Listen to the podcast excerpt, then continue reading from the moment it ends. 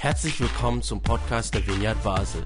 Mit einer Online-Spende auf unserer Website kannst du unsere Arbeit und Vision finanziell unterstützen. Vielen Dank fürs Mittagen und viel Spaß beim Zuhören. Jetzt lernen wir auch heute noch einmal, wie an den letzten Sonntagen, eine spannende Geschichte kennen. Und bevor ich jetzt aber das hinzufüge, was ich heute sagen möchte, würde ich kurz mit euch zurückblicken, so was bisher geschah. Und da könnt ihr mir vielleicht auch helfen. Ähm, und zwar haben wir, ich möchte nicht einfach vier Sonntage vorher anfangen, sondern wir haben schon im letzten Jahr uns mit einem Menschen des Friedens ganz ausführlich beschäftigt. Wer weiß noch, wie dieser Mensch hieß?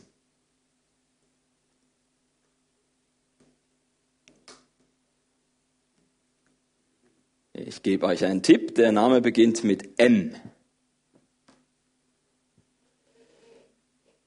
Letztes Jahr eine ganze Predigtreihe. Der Titel war Lernen von Jesus und da ging es um einen Menschen mit Namen M.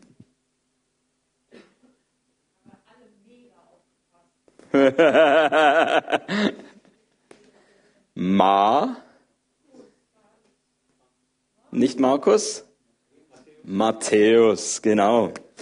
Matthäus, dann, darum ist es gut, dass ich es nochmal bringe. Wir sehen so schön, dass es alles bei Jesus ja seinen Anfang hat, in seinem Lebensrhythmus, dass er einerseits so diese Suche nach Gott vorgelebt hat, oft so auf dem Berg hoch ist, da gebetet hat und dann aber auch auf die Suche nach Menschen gegangen ist, eben nach Menschen des Friedens. Ähm, man könnte es heute mal so erklären, ja, es ist ja wie Jesus kommt ja von diesem Ort des Friedens, wenn er aus der Ruhe, aus dem Gebet heraus kommt. Und was er dann oft gleich im Anschluss als nächstes erlebt hat, ist, dass er an einen Ort gekommen ist, wo eben Menschen diesen Frieden nicht haben. Sei das äußerlich oder sei das innerlich. Und dann gab es auf der einen Seite diejenigen, die sich damit abgefunden hatten, die gleichgültig geworden waren, aber es gab auch diejenigen, die nach wie vor hofften, dass es muss diesen Frieden geben, diese Gerechtigkeit, die ich noch nicht erlebt so. Und das waren natürlich Kranke, jetzt äußerlich betrachtet, die auf Heilung hofften. Oder es waren eben Leute, von denen es hieß, dass sie, ähm, dass Jesus zu ihnen gekommen ist als der Arzt, der die Leute innerlich gesund macht, dort auf die Suche geht nach Kranken. Und das war eben der Fall bei Matthäus. Denn Matthäus, der saß, bevor Jesus ihm begegnet ist, an einem Ort des Unfriedens schlechthin. Es war der Zoll. Alle hassten ihn dafür, dass er dort Geld für die Römer einzog und seine Macht dabei auch zum eigenen Vorteil missbrauchte. Aber Jesus ging zu diesem Ort des Unfriedens und sah dort einen Menschen des Friedens. Es stellte sich heraus, dass Matthäus ein überraschend interessierter und gar nicht komplett abgelöschter Mensch war. Er ließ sich von Jesus in die Nachfolge rufen. Und dann, so bei einem Essen, saß Jesus dann nicht nur mit ihm am Tisch, sondern gleich noch mit einigen von seinen Kollegen. Und die allgemeine Meinung war so, ja, wie kann man sich nur mit solchen Sündern abgeben? Aber was sah Jesus in ihnen? Menschen des Friedens. Er erteilte der Allgemeinheit eine wichtige Lektion Barmherzigkeit. Das solltet ihr lernen, darin solltet ihr mich nachahmen. Das war die Matthäus-Story, die wir letztes Jahr angeschaut haben. Die äh, Reihe hieß Lernen von Jesus. Wenn ihr da nochmal das nachhören wollt, das ist eine ganz klassische Geschichte eines Menschen des Friedens, wie wir es jetzt eben die letzten Sonntage auch hatten. Und wir hatten ja dann gleich vor drei Wochen, glaube ich, eine ganz ähnliche Geschichte, die du, Michel, erzählt hast. Weiß noch jemand, wie dieser Mensch des Friedens hieß, der eine ganz ähnliche Geschichte hat wie Matthäus? aus dem gleichen Grund verhasst war? Zachäus, genau.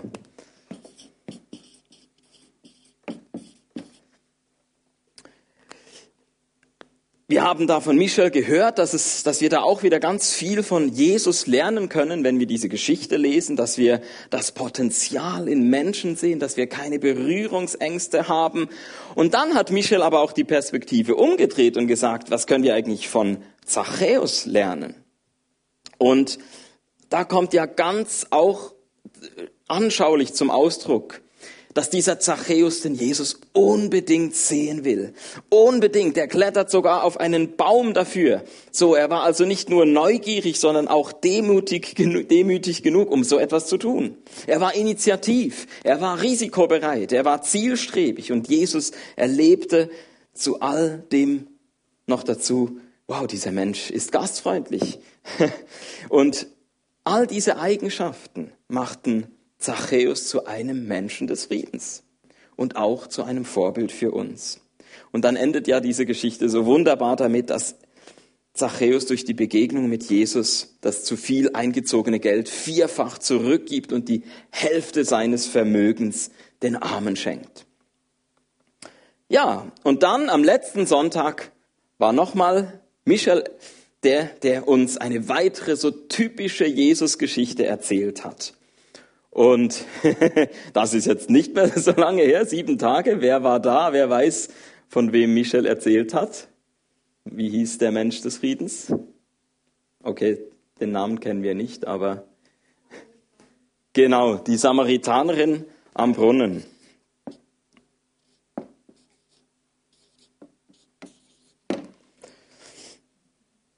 Und da war von Anfang an etwas Verbindendes.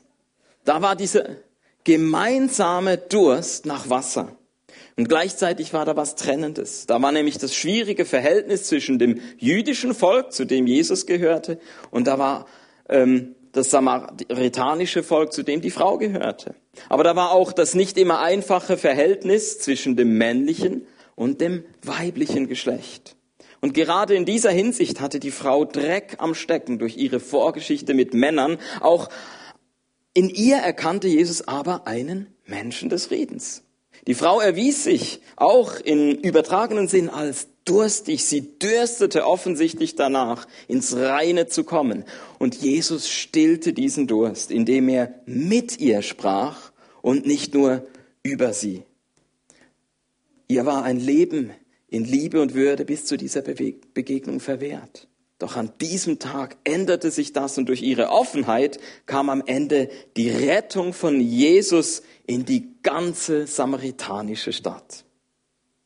Ja, je mehr wir die Geschichten von Jesus entdecken, desto mehr entdecken wir auch Geschichten von Menschen des Friedens. Und gleich im Anschluss an die Samaritanerin am Brunnen, da ähm, äh, kommt schon der nächste der königliche Beamte, der mit seiner ganzen Hausgemeinschaft zum Glauben kommt und, und man könnte endlos weiter solche Geschichten finden und äh, erzählen. Wir haben dann aber auch die Apostelgeschichte angeschaut, schon gleich zum Start unserer Predigtreihe. Da haben Michel und ich im Solitude Park äh, unsere schauspielerisches Talent versucht und den Hauptmann Cornelius also ein Römer und den galiläischen Fischer Petrus gespielt. Wir haben äh, gemerkt, was so beeindruckend ist an dieser Geschichte, ist, wie Gott Menschen vorbereitet. Es ist ja so, dass wir uns gerne auf diesen Moment konzentrieren, wo Jesus Nachfolge so richtig sichtbar beginnt. Da hat's angefangen, da ist es los oder so, da ist es offensichtlich. Und dabei beginnt ja alles oft schon so viel, viel früher und viel verborgener dass man gar nicht so richtig sagen kann, vielleicht da war der Start. Bei manchen mag das ganz klar sein und bei anderen ist es irgendwie so, huh, plötzlich ist mir da was aufgefallen, was irgendwie schon da war oder keine Ahnung. Und da ist also jemand, der hat bereits bedürftige Menschen unterstützt. Da ist jemand, der ist bereits am Beten. Da hat jemand vielleicht bereits eine Vision empfangen. Da hat jemand vielleicht bereits einen Engel gesehen. Und erst dann kommt es zur Begegnung. Erst dann kann Jesus von, kann Petrus von Jesus erzählen. Erst dann fällt der Heilige Geist im Haus des Cornelius. Erst dann werden die Leute getauft. Und das ist doch ein geniales Zusammenwirken, wie das in dieser Geschichte so sich entwickelt. Und da erhört, erhört also Gott das Gebet des einen durch den anderen und umgekehrt und so. Ich, ich bin einfach überwältigt, wie Gott das da macht. Und am vorletzten Sonntag haben dann Jemina und ich die Geschichte vom römischen Statthalter Sergius Paulus, den hatten wir auch noch, ne? Ach so, genau, Cornelius habe ich noch vergessen, Cornelius. Dann hier Sergius Paulus. Und das war auch noch mal ganz spannend. Wir haben das ja ein bisschen versucht, äh, einfach so als Dialog zu machen und da ein paar Punkte dabei äh, fallen zu lassen. Da ist also ähm, dieser römische Statthalter auf Zypern und er erweist sich auch schlussendlich als ein Mensch des Friedens, der über die Lehre des Herrn nicht mehr aus dem Staunen herauskommt. Und was besonders interessant war, war ja, dass ähm, dank der Archäologie wir feststellen konnten, da besteht ein Zusammenhang mit den Neugläubigen in Pisidien am Kapitelende. Zypern, Pisidien, da ist offenbar die Reiseroute nicht einfach zufällig, dass es so weitergeht, sondern das scheint die Heimat zu sein von dieser ganzen Familie des Sergius Paulus. Der hat da irgendwie die Tür dahin geöffnet. Aber es erklärt nicht, nicht nur das, es erklärt auch, warum es diesen heftigen geistlichen Kampf gab. Dass sich offenbar in diesem Moment sich nicht nur einfach sich für diesen einen Menschen entschied, ob der jetzt ähm, ins Team Teufel gezogen werden kann oder auf die andere Seite ins Team Jesus, so dass dort der Gewinn verbucht werden kann, sondern das war irgendwie ähm, etwas, wo, wo ein entscheidender Moment für ganz viele Menschen eben auch diese ganzen Leute, die dann in Pisidien zum Glauben gekommen sind. Und darum war so diese, diese Schlüsselerkenntnis, hey, wir sollten nie die Investition in einen einzelnen Menschen unterschätzen, dass wir da irgendwie nach Aufwand und Ertrag fragen. Schon der Einzelne ist es wert und vielleicht entsteht noch viel mehr daraus, ohne dass wir je davon erfahren. So, das war, was bisher geschah. Und jetzt möchte ich heute noch einmal mit euch in die Apostelgeschichte eintauchen und ich möchte mit euch ins Kapitel 16 gehen. Ich denke, da können wir noch mal was Zusätzliches lernen zum Thema Menschen des Friedens und schon jetzt können wir aber sagen, letztlich ist jede Geschichte bei allen Gemeinsamkeiten individuell. Und das finde ich so toll, eben schon im Namen Menschen des Friedens ist es drin. Es geht um Menschen, es geht nicht um ein Konzept, um ein Programm, irgendwie die paar Schritte so äh, und egal wer das jetzt ist, der, der vor dir steht, du musst es irgendwie irgendwie durchdrücken oder so. Wir kennen wir, wir kennen ja genug Negativbeispiele, denke ich mal, von eben äh, was im Namen von Mission, Evangelisation oder so passiert ist. Und ich finde der Zugang Menschen des Friedens, Geschichten von Berufung, da mit Teil davon zu sein, von Gottes Wirken, von dem, was er vorbereitet hat. Wenn offene Türen da sind, die durchgehen und nicht irgendwie versuchen, zwanghaft etwas aufzubrechen. So, das holt mich ab, das begeistert mich. Und ja, das was Simon erzählt hat, ist auch ein Beispiel aus unseren eigenen Reihen für wie die Suche nach Menschen des Friedens aussehen kann. Wir haben Pia und Urs gehört ähm, vor ein paar Wochen ähm, auf der Straße mit diesem armseligen Menschen die Begegnung oder dann meine Frau Chrissy, die von der Kontaktaufnahme mit der einen Nachbar, äh, Nachbarin dieser Mama erzählt hat und so. Und ihr merkt, all das sind so unterschiedliche Geschichten, dass man nicht einfach sagen kann, so, das gilt für alle so. Und darum ist es mir ganz wichtig, heute einfach auch nochmal einfach eine Geschichte zu erzählen. Wir werden dann nächsten Sonntag den Abschluss machen und da wird René aus der Vineyard Olten äh, uns auch helfen, so versuchen das ganz einfach so auf drei Punkte zu bringen. Was, woran erkennt man eigentlich einen Menschen des Friedens? Aber ganz wichtig ist, dass wir eben zuerst mal wahrnehmen, diese Geschichten sind bei allen Gemeinsamkeiten auch immer wieder ganz individuell und unterschiedlich. Und so ist es auch die Geschichte, um die es heute geht. Apostelgeschichte 16, ich lese ab Vers 12. Die erste Stadt in Mazedonien, in die wir kamen, war Philippi, eine römische Kolonie. In dieser Stadt hielten wir uns einige Tage lang auf. Am Sabbattag gingen wir hinaus vor das Stadttor an den Fluss. Wir vermuteten, dass dort ein Gebetsort war. Da setzten wir uns dann auch hin und sprachen mit den Frauen, die dort zusammengekommen waren. Eine Frau namens Lydia, eine Purpurhändlerin aus der Stadt Thyatira, die sich den Juden angeschlossen hatte, um den wahren Gott anzubeten, hörte zu. Da öffnete, da öffnete der Herr ihr das Herz. Und sie achtete genau auf das, was Paulus sagte. Als sie dann in der Taufe untergetaucht wurde und gleichzeitig mit ihr alle, die in ihrem Haus lebten, forderte sie uns mit den Worten auf, wenn ihr wirklich der Meinung seid, dass ich jetzt zu denen gehöre, die dem Herrn vertrauen, dann kommt in mein Haus und wohnt bei mir. So drängte sie uns geradezu.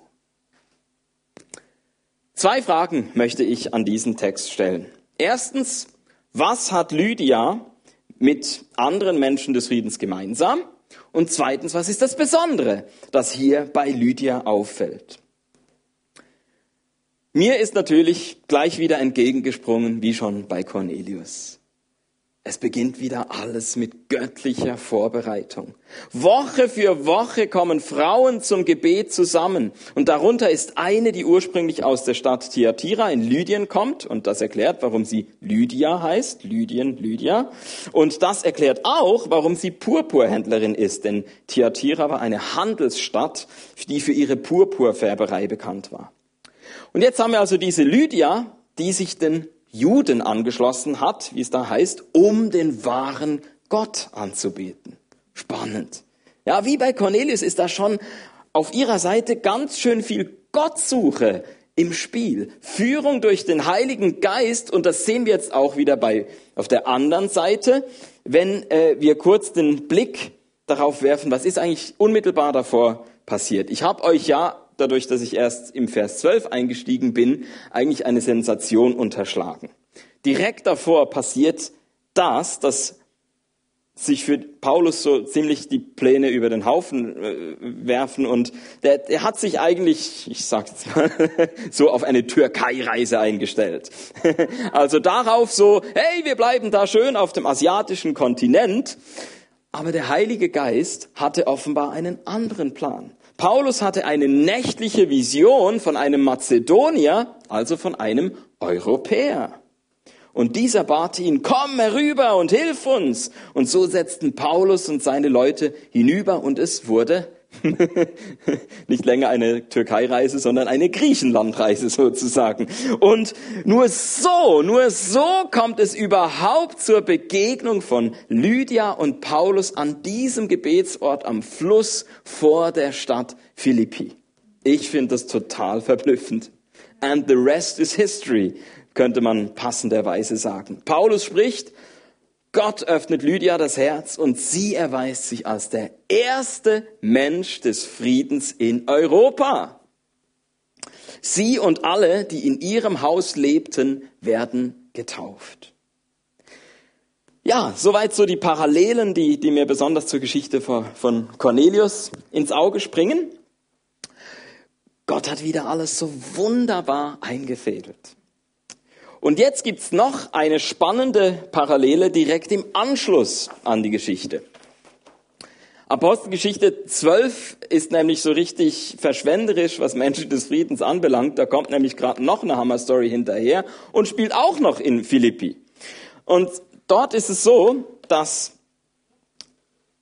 der Name nicht genannt wird von diesem Menschen des Friedens, aber der Beruf. Er ist Gefängnisaufseher.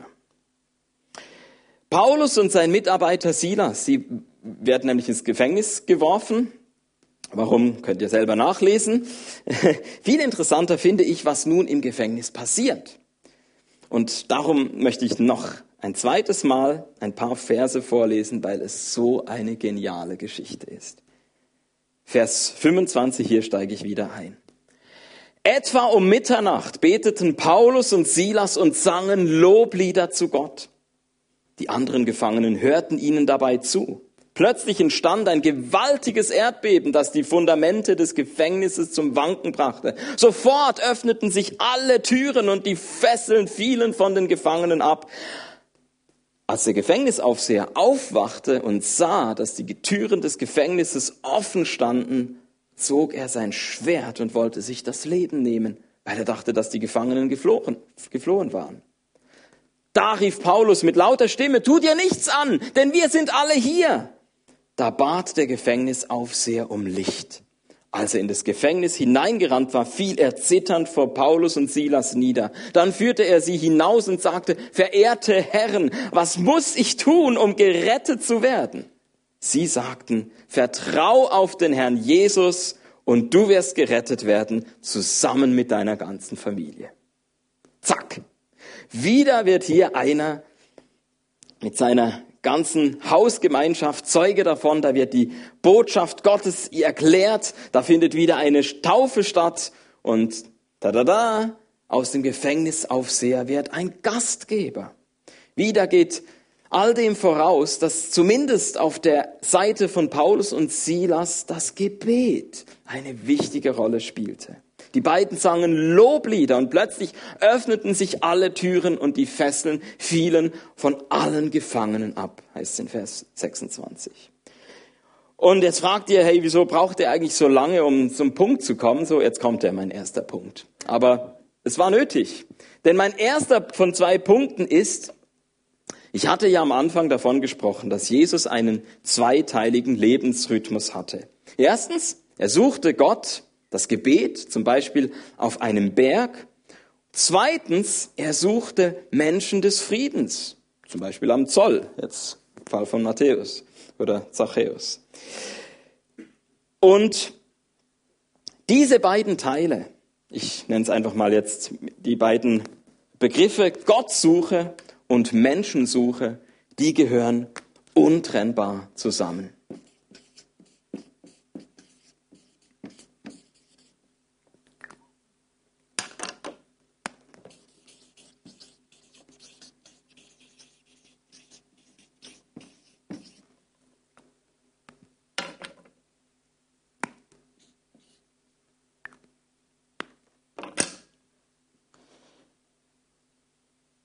Glaube, man kann es nicht genug betonen. Natürlich möchten wir mit unserer Predigtreihe Menschen des Friedens diesen Punkt betonen. Natürlich möchten wir dazu ermutigen, dass wir als Vignette Basel Jesus besonders in dieser Menschensuche nachahmen. Und doch,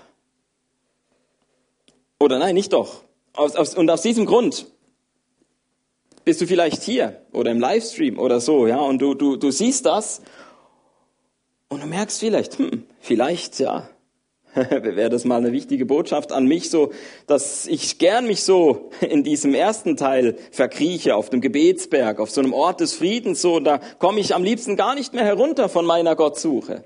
So, oh, ich sollte unbedingt mal das hören. Ja, wenn, wenn, wenn dich das betrifft, dann, dann einerseits, hey, keine Verurteilung. Ich kenne das auch. Denke, das ist nichts, wofür man sich irgendwie schämen muss oder so, wenn man da seine Schlagseite hat. Ich glaube, jeder hat das auf die eine oder die andere Seite. Und trotzdem möchte ich auch sagen, ich mache mir Sorgen. Ich würde mir doch auch Sorgen machen um dich, ernsthaft, wenn das nicht nur mal so eine Phase ist, so, sondern so ein Dauerdings, dass das bei dir keine Rolle spielt da mache ich mir Sorgen um deine geistliche Gesundheit. Stell dir mal die Folgen für deine körperliche Gesundheit vor, wenn du so vor lauter Einatmen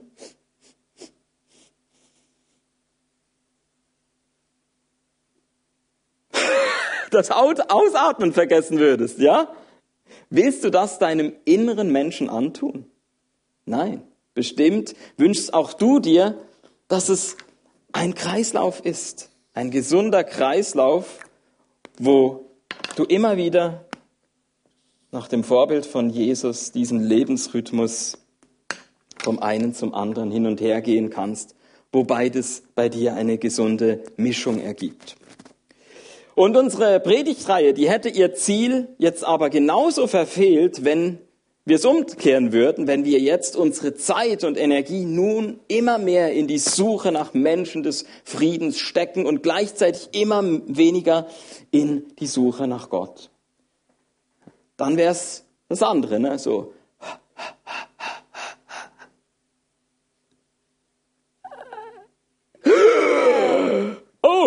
Einatmen vergessen, ja? Das geht natürlich auch nicht. Ausatmen ohne Einatmen. Wir würden uns bemühen, die freundlichsten und liebevollsten in der Nachbarschaft zu sein oder auf der Arbeit. Ständig würden die Einladungen hin und her gehen.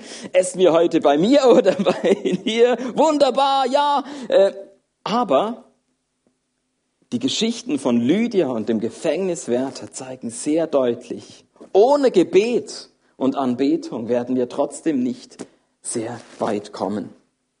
Zwar würden wir bei reiner Menschensuche wahrscheinlich schon auch erleben, na, da geht mal die eine oder die andere Tür auf, vielleicht aus Höflichkeit, vielleicht aus oberflächlicher Sympathie heraus, aber bei Lydia heißt es, da öffnete der Herr ihr das Herz. Vers 5, 14. Und das ist doch nochmal ein ganz anderes Level, oder? Und dieses Level erleben wir natürlich nur, wenn auch Gottsuche mit im Spiel ist. Rein menschlich ist das niemals machbar. Und das war mir so wichtig, das als ersten von zwei Punkten nochmal ganz stark zu betonen. Ich weiß, das sind so Basics, aber wir müssen sie immer wieder hören. Gottsuche und Menschensuche, einatmen und ausatmen, das gehört untrennbar zusammen. Wir finden es in der Geschichte von Lydia, wir finden es in der Geschichte vom Gefängniswärter, wir finden es in der Geschichte von Cornelius und so weiter. Und jetzt möchte ich noch meinen zweiten Punkt machen. Und zwar geht es da um ein ganz besonderes Detail. Und ich finde dieses Detail in der Geschichte von Lydia so deutlich wie in keiner anderen. Ja, in Philippi haben wir in kürzester, in kürzester Zeit gleich zwei Haushalte von Menschen des Friedens. Aber eine bestimmte Eigenschaft hatte nur eines dieser beiden Häuser.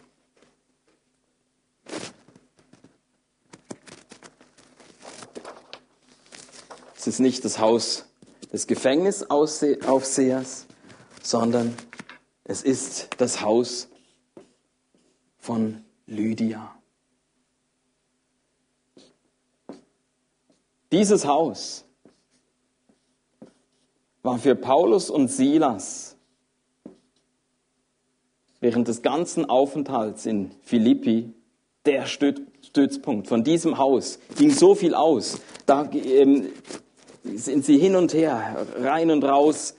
Das war ein Haus und ich will daraus jetzt keine ähm, irgendwie Abwertung machen von all den anderen Häusern, sei das jetzt der Gefängniswärter, auch der hat natürlich ein Herzchen verdient und äh, wir alle, die hier unser Zuhause irgendwo haben, sei das jetzt, wir haben ein Haus im wörtlichen Sinn oder es ist einfach eine Wohnung oder so. Und wir haben natürlich als Vineyard Basel hier auch das Royal, wo da, äh, ein ganz großes Herz äh, ähm, drin Platz hat, wo, wo wir sagen, hey, wir kommen hier zusammen, weil es ein, ja, das, das das ist, was, was ermöglicht. Hier kann viel mehr stattfinden, als in Privatwohnungen stattfinden kann. Einfach von der Zahl her von, ich meine, am Dienstag werden hier 300 Haushalte in Basel mit Lebensmitteln versorgt. Auch im Gottesdienst ist Platz, dass hier ganz viel passieren kann. Und gleichzeitig gibt's aber eben nicht nur ähm, jetzt so dieses äh, große Zusammentreffen, sondern es gibt eben auch das, was in den Häusern passiert. Und da würde ich schon noch mal sagen, da sticht das Haus von der Lydia irgendwie besonders heraus. Sorry, meine, immer wieder mal meine grafischen Fähigkeiten äh, peinlich zur Schaustelle da.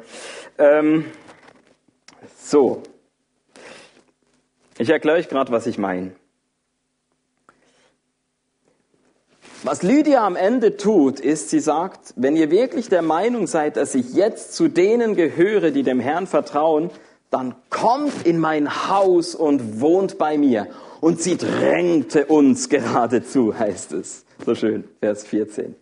Also, für Paulus und seine Leute blieb für die ganze Zeit in Philippi dieses Haus der Stützpunkt, da, wo die Fäden zusammenliefen. vielleicht hast du diesen Unterschied auch schon erlebt. Es gibt einfach so normal gastfreundliche Menschen und dann gibt es Lydias. Weißt du, wovon ich rede? Es gibt normal gastfreundliche Menschen. Es gibt diejenigen, die dich vielleicht so für ein paar Stunden zum Essen einladen und vielleicht sogar mal zum Übernachten. Und in unserer Kultur ist das ja bereits keine Selbstverständlichkeit, also hoch anzurechnen. Und trotzdem gibt es diejenigen, die sind nochmal irgendwie eine andere Liga. So, die, die, die, die drängen dich geradezu mit ihren Einladungen und das sind eben die Lydias. Und ich kann es ja mal negativ ausdrücken.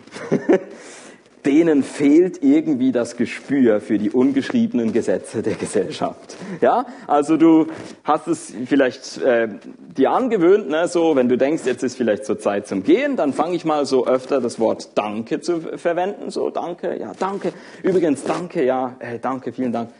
Oder vielleicht so Banddeutsch, außer, außer, ja außer, außer. So und dann müsste doch so das Signal irgendwie rüberkommen, ah, jetzt ist eine gewisse Sättigung erreicht, jetzt käme so der baldige Abschied. Aber die Lydias, die überhören das einfach. Sie tischen weiter auf, finden keinen Punkt. Das wäre jetzt so das Ganze negativ ausgedrückt. Und jetzt drücke ich es positiv aus. Die Lydias, die haben irgendwie überdurchschnittliche Kapazitäten. Wenn bei mir Leute über mehrere Tage zu Gast bin, also jetzt bei mir Till, ja, dann ist das mir nicht endlos angenehm. Ich habe daheim zwar nichts zu verbergen, aber mir ist das einfach zu viel Nähe. Meine Frau und meine Kinder, die reichen mir. Und ich freue mich dann zwar immer sehr, wenn Leute zu uns kommen, aber ich freue mich dann auch, wenn sie wieder gehen. Nicht so die Lydias. Die erreichen vielleicht schon auch irgendwann diesen Punkt, aber eben längst nicht so schnell. Die können super Menschen um sich herum haben, brauchen kaum Pausen davon. Und ich habe vorhin gesagt, dass wir auf dem Blatt vorhin, habe ich gesagt, wir werden bei der Menschensuche nicht weit kommen ohne die Gottsuche. Und genauso, und das wäre mein zweiter Punkt, würde ich sagen, wir werden nicht sehr weit kommen ohne Lydias. Unser Traum, ich habe es vorhin schon gesagt, als Vignette Basel, ist, dass Gottes Liebe überall sichtbar wird. Und für mich ist es undenkbar, wie ein solches Wachstum von Gottes Liebe überall hin, wo, wenn man einfach sagt, ja, das wird dann schon irgendwo herkommen. Nein, ich glaube, es wird nicht ohne die Hilfe von konkreten Lydias passieren ohne überdurchschnittliche Gastfreundschaft, ohne überdurchschnittliche Unterstützung wird Gottes Liebe nicht überall sichtbar. Darum, wir werden ohne Gottsuche nicht weit kommen bei der Menschensuche und wir werden auch ohne diese konkreten Lydias nicht weit kommen. Darum möchte ich dich fragen, bist du vielleicht eine Lydia oder kennst du eine? Und vielleicht gibt's auch Lydios. Wir müssen ja da jetzt nicht die Geschlechterstereotypen zementieren. Wenn du es selbst bist, bestimmt trägst du schon jetzt mit deinem Haus, mit deiner Wohnung oder mit was auch immer zur Ausbreitung von Gottes Liebe und von seinem Frieden bei. Und wahrscheinlich geht eine von unseren Fokusgruppen auf deine Initiative zurück. Vielleicht aber auch nicht. Vielleicht geht bei Vielleicht ist ja gerade diese Predigt jetzt bei dir, was so den Anstoß dazu gibt. Hey, das bin ja ich. Ja, ich könnte eine Fokusgruppe ermöglichen. Aber wenn du es nicht selbst bist und einfach sagst, hey, aber ich kenne so eine Person, dann würde ich dich fragen, hast du dich mit dieser Person schon zusammengetan? Du selbst kannst vielleicht nicht überdurchschnittlich helfen, aber das wäre die perfekte Ergänzung. Vielleicht gab es ja schon mal so positive Signale in diese Richtung, die du aufgreifen kannst. Ich stelle es mir so vor. Hey, Lydia! Oder was auch immer, ne? setz den Namen ein. Wir hatten es ja mal davon, dass meine Wohnung zu klein ist für eine größere Zahl von Gästen. Und da war deine spontane Reaktion ja, dass du mir bei Bedarf gerne dein Wohnzimmer oder bei schönem Wetter deinen Garten zur Verfügung stellen würdest. Ist das wirklich dein Ernst? Also als Höf aus Höflichkeit habe ich dein Angebot damals dankend abgelehnt. Aber nun wollte ich doch darauf zurückkommen. Und zwar, ich habe dir ja schon mal so von der Vineyard erzählt. Ich muss dir ja oft absagen, wenn du mich so an einem Sonntag einlädst. Genau, dann feiern wir als Vineyard unseren Gottesdienst. Jetzt gibt's aber daneben auch noch etwas, was wir Fokusgruppe nennen. Da kommen wir in kleineren Gruppen zusammen über ein Hobby, über ein Thema, über den Glauben. Und das könnte eben bei mir daheim nicht so gut stattfinden. Aber wenn du wirklich so eine offene Tür und so viel Platz hast, also, also du darfst gern auch Nein sagen, ja? wirklich?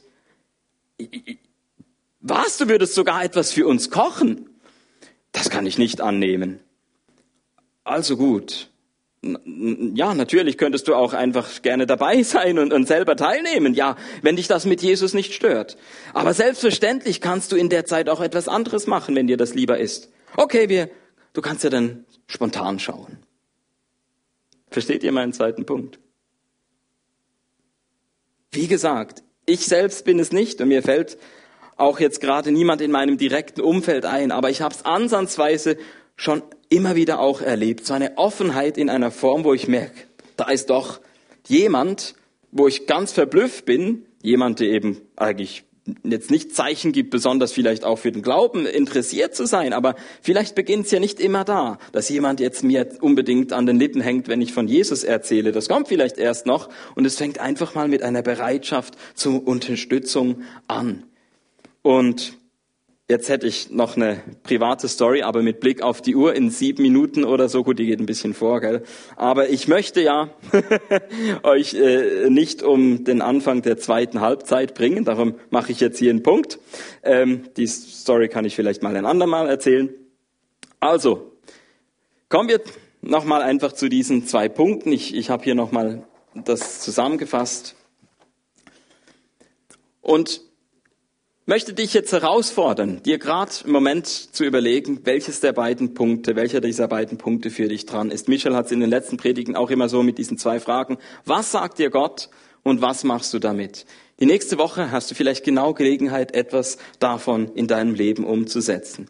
Der erste Punkt wäre das mit diesem Kreislauf. Gott suche, Menschensuche und du vielleicht merkst, hey ja, ich bin, ich habe so diese Tendenz, bei der vor lauter Menschensuche, die, die Gottsuche zu vernachlässigen.